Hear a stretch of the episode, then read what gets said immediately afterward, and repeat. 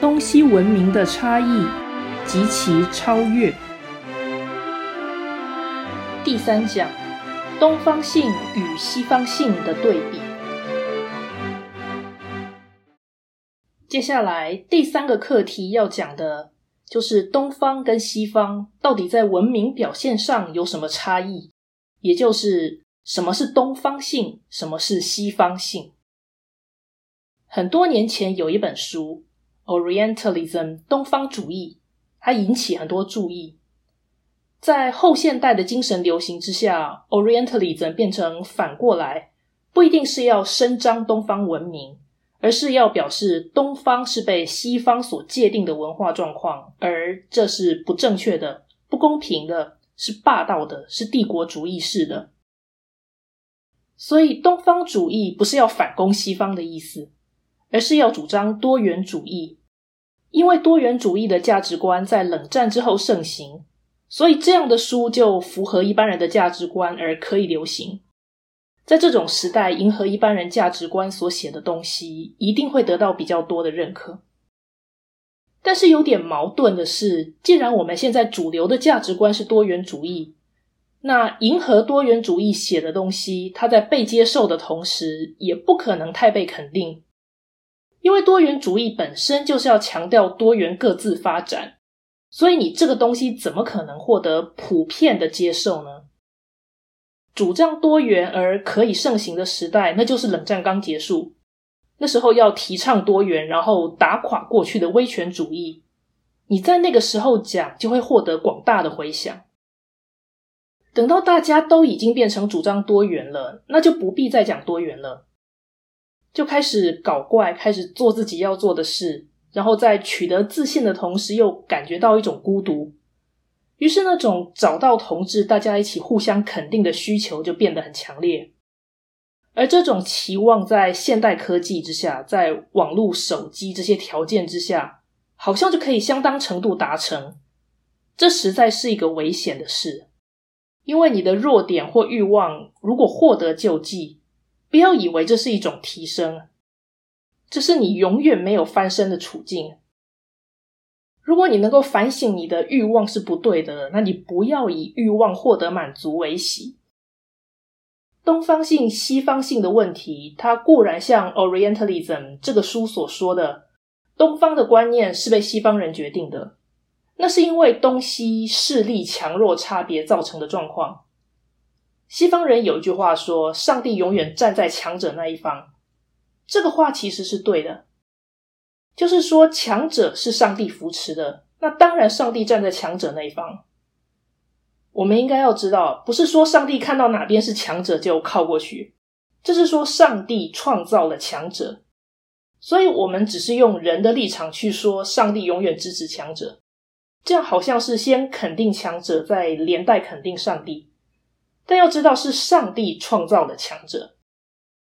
讲这个的意思是说，如果西方人说东方是什么，然后东方人觉得不公平，你要知道，这至少有两个含义：一个是西方比较强盛，或西方先感觉到这个问题，那他开始描述东方，这是对的啊，是他开始注意这个问题的。那东方人没有注意这个问题，所以东方人不会自我定义。结果西方人定义东方，那你为什么要说他们这样不可以？你自己没有警觉，而他先说了你是什么，你为什么要说不可以？第二个，当你说不可以的时候，其实是表示你处在弱势，因为他们那样子解释你是什么什么，然后你觉得他是在污蔑你、曲解你。你有警觉的时候，其实你已经处在劣势了。不然的话，如果你是强者，那他就算误解你，你也不会吃亏啊。你处在劣势，那到头来是你必须矫正观念才对。好比你对西方科技的误解、西方文明的误解、西方法律的误解，那你是吃亏的人，你不会占便宜。东方人在反抗这个事，其实就表示他们是处在弱势。但是这个弱势一定会出现一种变化，就是现在可以开始反攻了，因为西方的优势已经不是那么高，所以你就可以开始说东方不是那样。Orientalism 这样的观念被提出来的时候，其实就是冷战结束之后，东方人可以开始说你们误解我们了。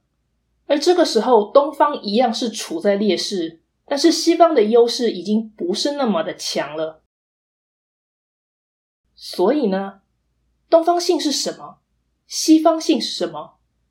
也许一开始这是西方人认定的，但是在东方提出抗议之后，东方性是不是真的能够展现出不同的风貌呢？这个是大有问题的，因为。东方太大了，东方的内部都不能够有一致的文化，那你如何去面对西方人对东方定义的错误来提出纠正？你也只能说，呃，东方不是那么简单的。可是我们要想一想，东方性、西方性的对比，如果一开始它就是指文明层次高低的话，那最高层次的文明去定义比较低层次的文明。就算它对比较低层次的文明有一种简化，但是那一定不会是严重的扭曲或错误，因为文明高低的问题确实是在的。那高度文明看那些较低的文明的时候，把他们当做一丘之貉，实在说这也不算是大过。如果还要说五十步跟百步是有差别的，那这也实在是一种自杀式的攻击。五十步百步都不是好事嘛，所以把东方视为同一个性质的文明区域，这固然是简化了。但是以绝对标准而言，东方性不如西方性，那是一个高低层次问题，那甚至是好坏对错的问题。大错小错是有差别的，但是你要认知什么是对，才能知道大错小错之所在。那不要以自己错的少就觉得别人对我们责备是过度的，而认为那是一种污蔑。如果你是有错的，那你要认知那个错的本质是什么，不要去强调你没有错到那么严重。东方性、西方性的对比，虽然这个不是让我们了解文明真相的唯一标准，因为文明真相应该要超越东方西方。不应该是以西方为标准，然后同化东方。但是呢，东方西方的对比既然是历史的安排，那一定有它的意义。如果我们可以说出两个事物的差异，其实表示我们背后带着一种通贯一切的标准。你要比较 A 跟 B 哪个好，那绝对不是你当下比一比两者，而是你已经有一个比较两者的标准。这个标准超越 A 跟 B 而存在，就像两张椅子，你要比较哪一张设计的好，很多人会拒绝这种比较。好比一张是沙发，另一张是太师椅，好了，你说它的形态不一样，功能不一样，不可以比。那既然这样，为什么两张都叫做椅子？那一定它们有它们的共通处。如果你一定要强调它本身的功能，而拒绝去做比较。这是不肯面对问题。我们知道这些椅子有不同功能，或者我们会看到不同的设计，而都说那是椅子。那这个到底谁教你的？一定是我们本身具有一种认知椅子的先天观念，以那个先天观念做标准去辨识在现实世界所看到的椅子，然后知道那些都是椅子，然后我们会去比较它的好坏。即使有两种功能差别非常大的椅子，你还是会说哪一个比较好，哪一个比较不好。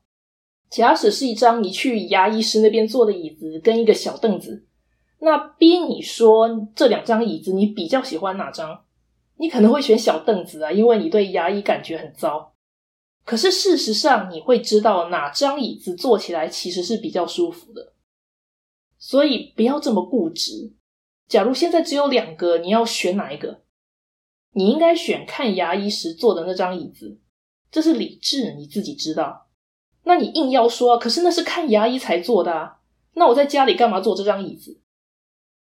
其实你这样是在跟自己玩游戏。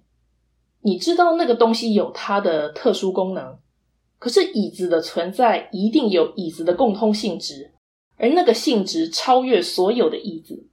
那你会以那个标准决定最后你要选哪张。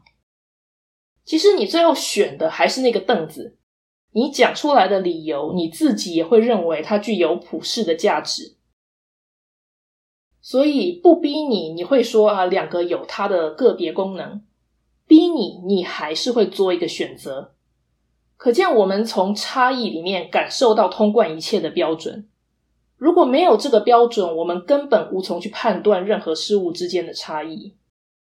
所以，东西文明的比较一定会展现贯通东西的文明义理。所以，这个比较不要像是一般人一再的说这是西方本位主义，或者说是东方的民族主义。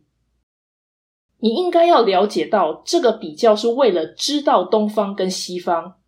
不是那么幼稚的停留在认知到东方好还是西方好这种层次。要讲这个对比性呢，有九点。第一点是西方具有单一性，而东方具有复杂性。第二点是西方跟东方的对比是普适性跟领域性的对比，领域就是区域性的。第三点。东西方最大的差异是宗教信仰。第四点，西方跟东方都有人文主义，但是西方的人文主义具有上帝信仰，而东方的人文主义是人本立场，也就是排斥或缺乏上帝信仰。第五点，在社会文化上，西方是个人主义，而东方是集体主义。第六点，知识态度上。西方是理性主义，东方是经验主义。第七点，在艺术方面，西方的艺术表面上独立，其实是为西方的真理观服务，或者说它是一种真理观念的产物。东方的艺术表面上地位不高，但是东方艺术跟人生观密切结合，而具有重大作用。简化来讲，就是西方艺术表面上独立，其实不独立；东方艺术表面上卑微，但其实影响力是很大的。也就是说，东方重视美，西方重视真。第八点，东西文明在性质上最为相近的是是政治的表现。第九点。西方性优于东方性的整体证明，可以从历史分歧这个做法看出来。就是说，西方的历史分上古、古典、中古、现代，而东方历史基本上都是用朝代来断代。那朝代就是人治嘛，不太展现出历史变化的阶段，它就是人性嘛。我们今天就讲到这里，谢谢大家的收听。